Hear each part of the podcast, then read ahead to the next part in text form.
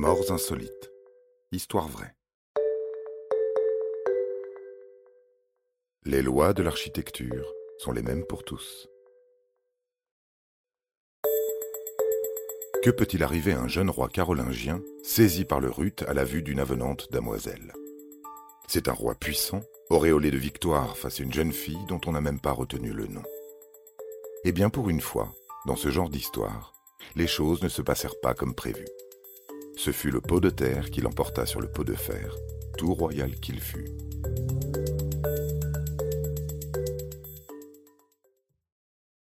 En 879, Louis III et son frère Carloman II succèdent à leur père, le roi franc Louis de Lebègue.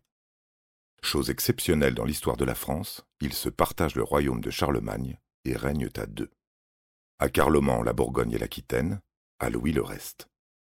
Les deux frères s'entendent bien, mais sont constamment en guerre contre leurs très nombreux ennemis. Les Vikings, par exemple, qui font des incursions de plus en plus fréquentes et sanglantes. Mais aussi le cousin Hugues, fils bâtard de Lothaire II, ou encore Bosson, roi de Provence.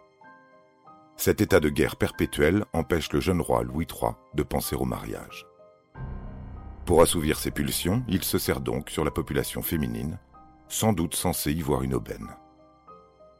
Alors qu'il chevauche avec ses troupes, sa route croise celle d'une jouvencelle, fille d'un certain Germont, qu'il trouve très à son goût. Il lui fait compliment de sa beauté et d'un besoin pressant qui tout à coup l'assaille en des termes qu'elle n'apprécie pas. Au lieu de tomber dans les bras du puissant monarque et de remonter ses robes, l'impudente s'enfuit chez son père.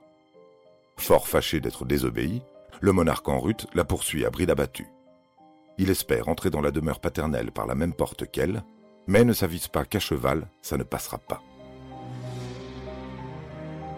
La maison doit-elle s'ouvrir devant l'arrière-arrière-petit-fils de Charlemagne, telle la mer rouge devant Moïse?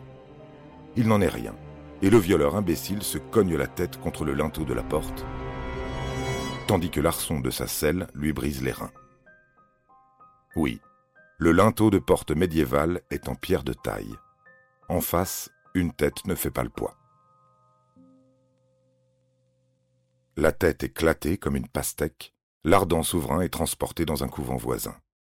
Il est confié au bon soin des moines et à l'intercession des saints qui, dans leur clairvoyance, l'abandonnent à son sort. Il décède deux jours plus tard, le 5 août 882, à l'âge de 18 ans. On dit que la famille Gerbon adopta le cheval et le chouchouta jusqu'à sa mort, lui qui avait permis de sauver l'honneur de la jeune fille. Et voilà, vous le savez maintenant, même les rois doivent se baisser pour passer par les petites portes. C'est comme ça. Il n'y a pas deux poids de mesure. Les portes ne sont pas des femmes. Un homme, même roi, ne peut pas les contraindre par la force. Vous avez aimé cet épisode? N'hésitez pas à le commenter, à le partager et à le noter. À bientôt pour de nouvelles histoires. Studio Minuit créateur de podcasts addictifs.